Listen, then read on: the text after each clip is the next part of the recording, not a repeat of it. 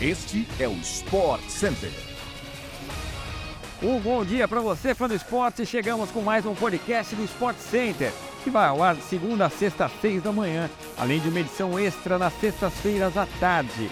Eu sou o Edu Elias e não se esqueça de seguir o nosso programa no seu tocador preferido de podcasts.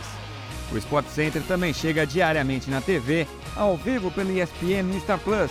Hoje são três edições, meio-dia, nove da noite e meia-noite e meia.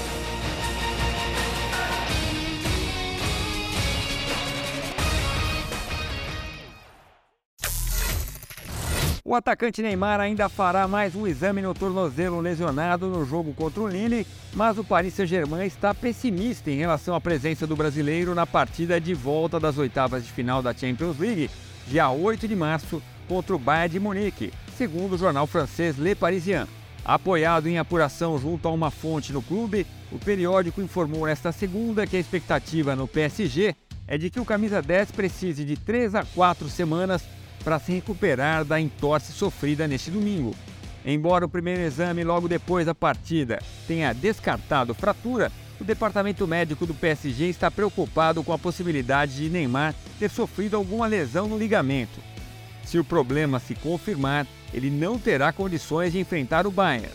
Derrotado em casa por 1 a 0 na ida, o PSG precisa, no mínimo, vencer por um gol de diferença para forçar a prorrogação em Munique.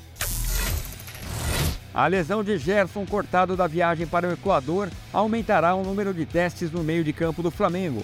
Na tentativa de equilibrar o setor defensivamente, Vitor Pereira tentou alternativas nas últimas semanas e terá de mudar a equipe de novo para a disputa da Recopa Sul-Americana nesta terça-feira no Equador contra o Independente Del Valle. No último jogo do estadual com o time principal, na vitória sobre o Volta Redonda, o treinador reforçou a marcação ao sacar Everton Ribeiro, que entrou só no segundo tempo e aumentou o poder de criação.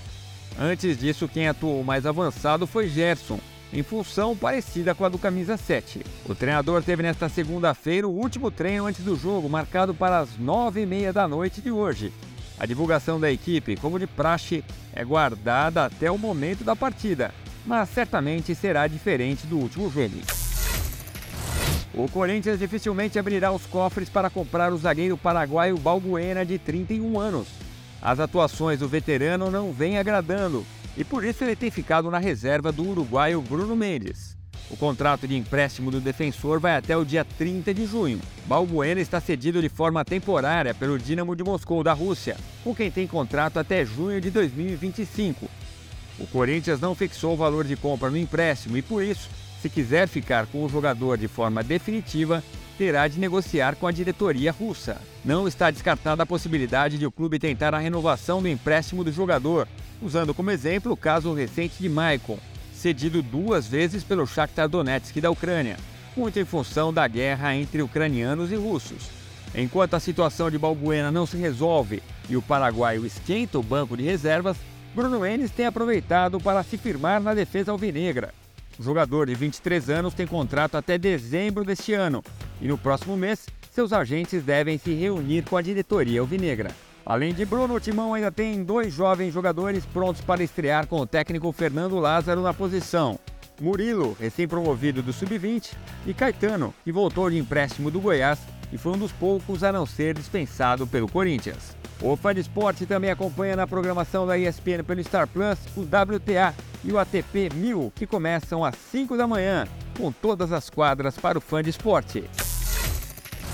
Chegamos ao fim de mais um podcast do Sport Center. A gente volta amanhã cedo no seu agregador favorito de podcasts. Até a próxima. Tchau, tchau.